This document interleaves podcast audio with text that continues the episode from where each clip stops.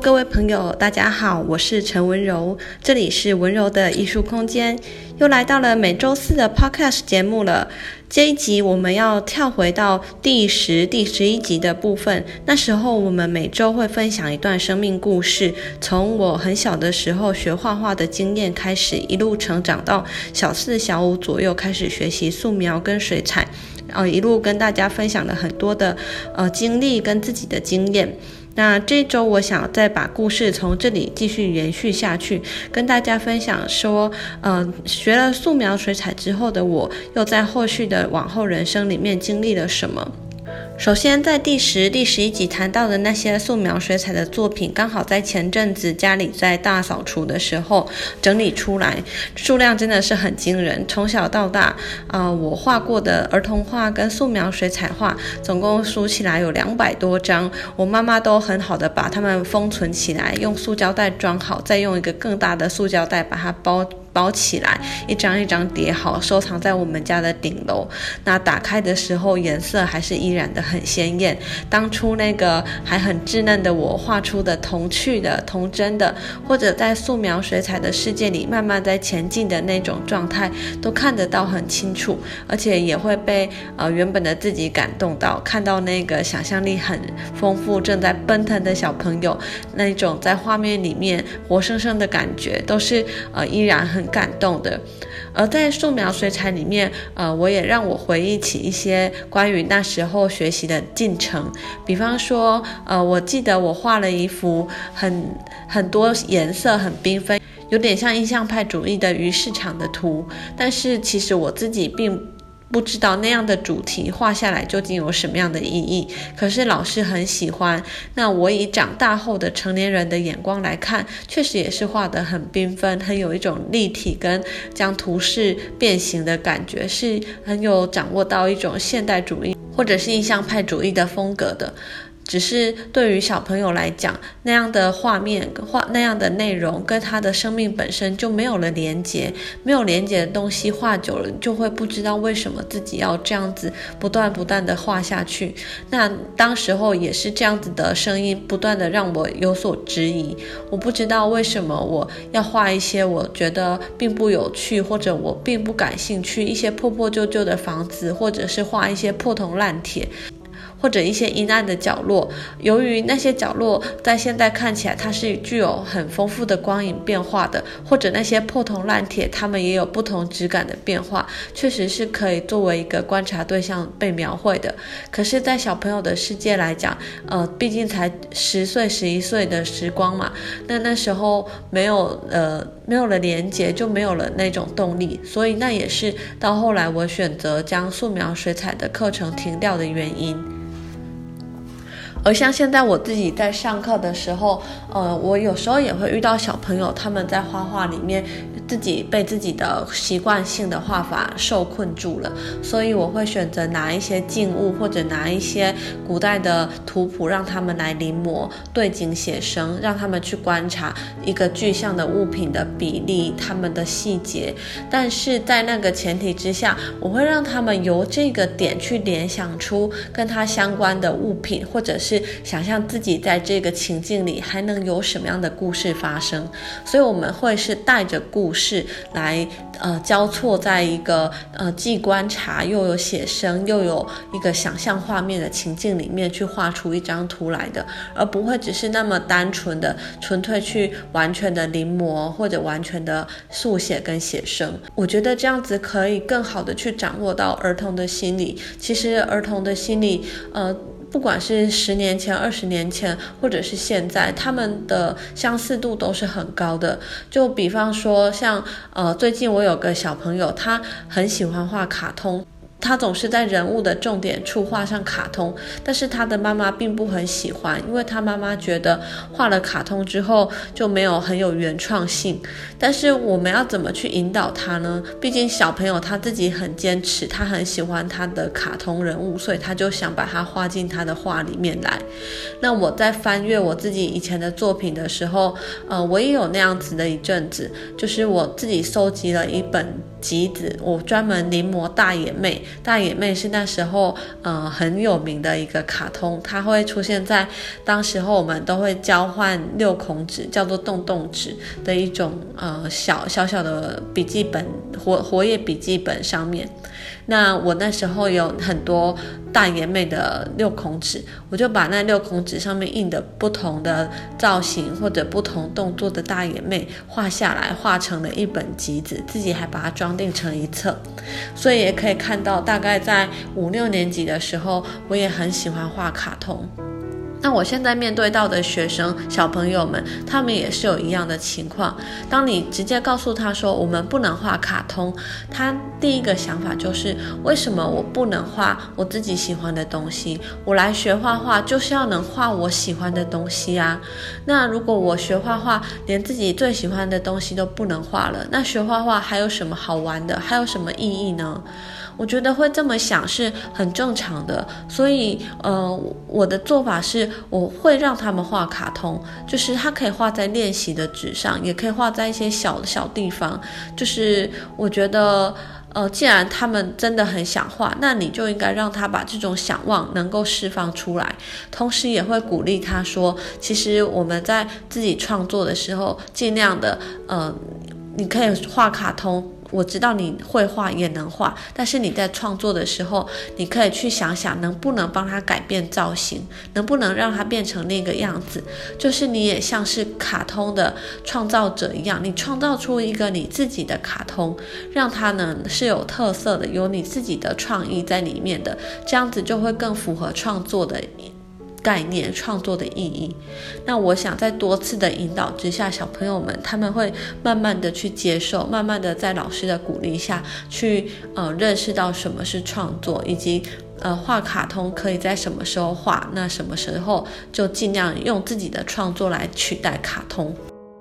另外，接下来的故事是我思考了很久，那我决定还是想在这里跟大家来分享的，就是从我们节目开始第一集到现在以来，大家听到的故事好像都是很平和、很温暖，好像这个世界里面没有什么冲突，没有什么争执的。那其实，呃，在我成长的过程里面，并不是这样的。到了大概五六年级的时候，那时候我经历了好多的冲突，好多的。心里的纠结跟痛苦，那从第一场最严重的冲突来讲，就是在我五年级分了班之后，我们四升五年级会重新分班。那我们重新分班之后，来了一个很严厉的老师，这个老师对大家的要求就比以前的老师都要高，可是。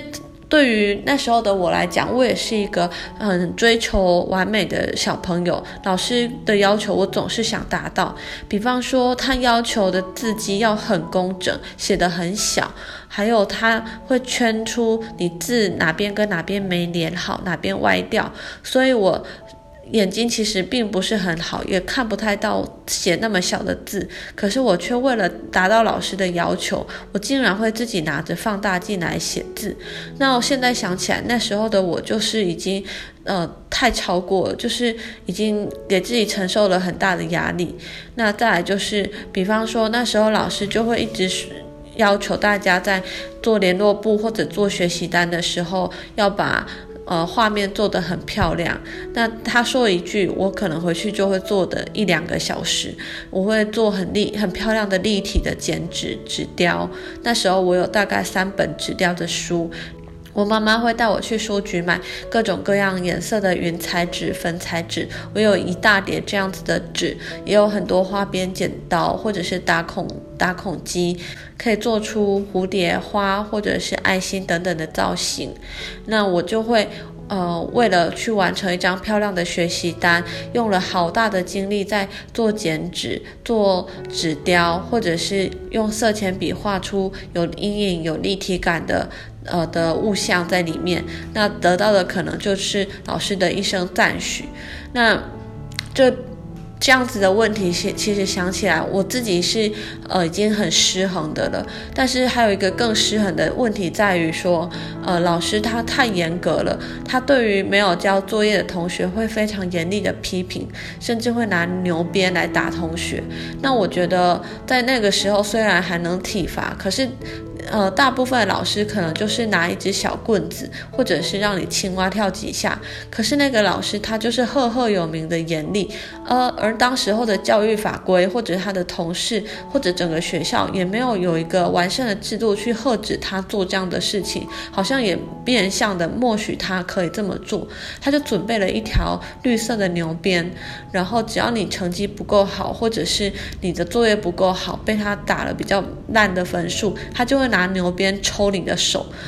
而且会当着全班同学的面打。那对我来讲，那每一次他在打同学的时候，都是一个呃很大的打击跟很大的冲击。那我心里其实也并不是很服他，我并不觉得他这么做是公平公正的。那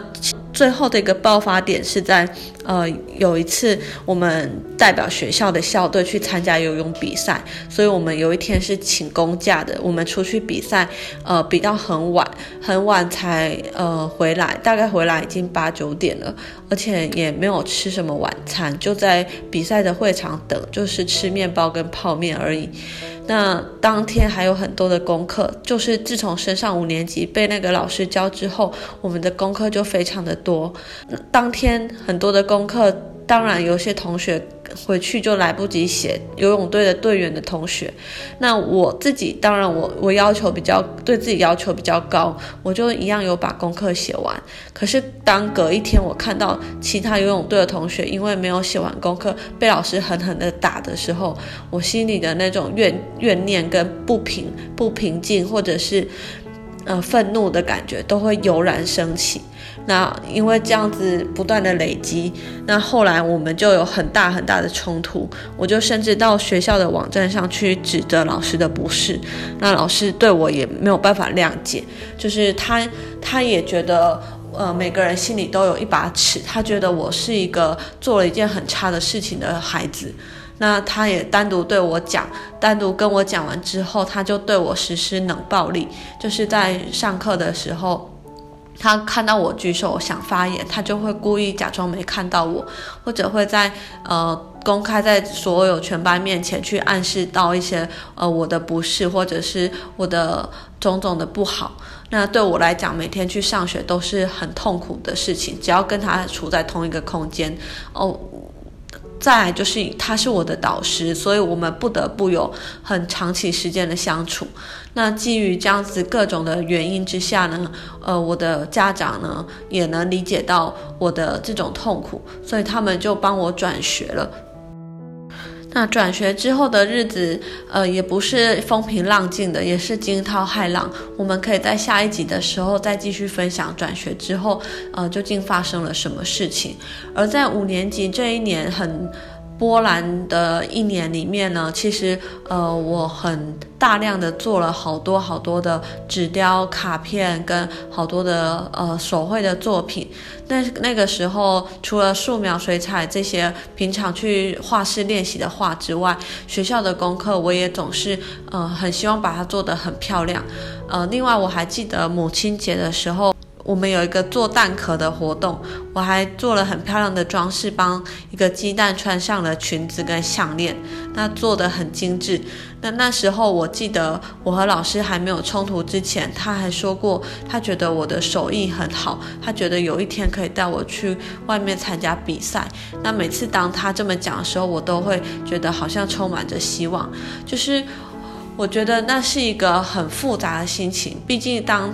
这样子的一个人是你的导师的时候，他的所言所行对对于一个小朋友来讲还是有很大的影响。被他能被他鼓励，也会觉得很受重用，或者是很很受激励、受启发。可是当他更多的喜欢去呃用很严厉的方式对待别人、对待同学，或者是进行体罚的时候，其实对于我们的内心都有受到很多的呃。创伤跟很多的很多的难以抹去的回忆，那我觉得现在教育的现场里面能把体罚撤除，是真的是一件很好的事情，因为在那个体罚还没有撤除的时代里面，就有像这样子类似的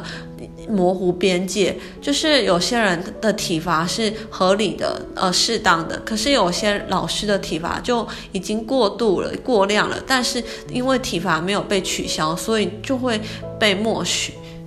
那我觉得这个也是我在后来在自己做教育的时候，我心里总是有着一种呃想要保持正义感，想要做到公平，那想要对孩子温柔的一个很深刻的原因。因为我呃有了那样一年的经验，那么充满着不平衡，那么的呃感到痛苦，感到委屈，所以我能够体会到一个老师对一个孩子是呃多么的重要。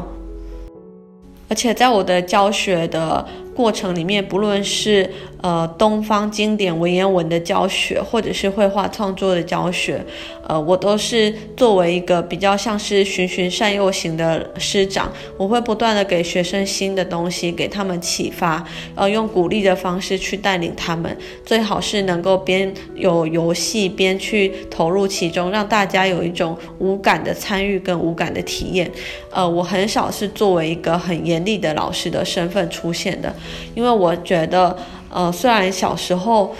老师对我很严厉的时候，我会呃，好像上紧的发条，绷紧的神经，很努力卖命的，好像想去完成什么，达成一个目标。可是那样子的东西终究不长久，也不真实。那个不是由内而发的，也不是一个呃能够更深刻被检视的东西。虽然不严厉的时候比较容易。呃，小朋友会呃比较松散啊，或者是他做出来的东西，你不觉得那么的呃有效率？但是我觉得，只要我们时间够长、够深刻，慢慢来，一点一点的，你会看到孩子们很深的进步。那就不需要用一种特别逼人的方式去让他达到速成的效果。重点就是，呃，作为教育者或者作为一个家长，你都要有一个很深刻的耐心去等待跟陪伴。那这也是我自己小时候在那样一年的冲突里面，呃，我很深的体验跟很深的一种感悟吧。以上就是呃我们今天 podcast 节目第一次带给大家的一个比较冲突性跟有戏剧性的呃一个故事的分享。那、希望呢下一集也会继续跟大家分享跟美和艺术相关的故事。谢谢大家今天的收听，我们下一集再见，拜拜。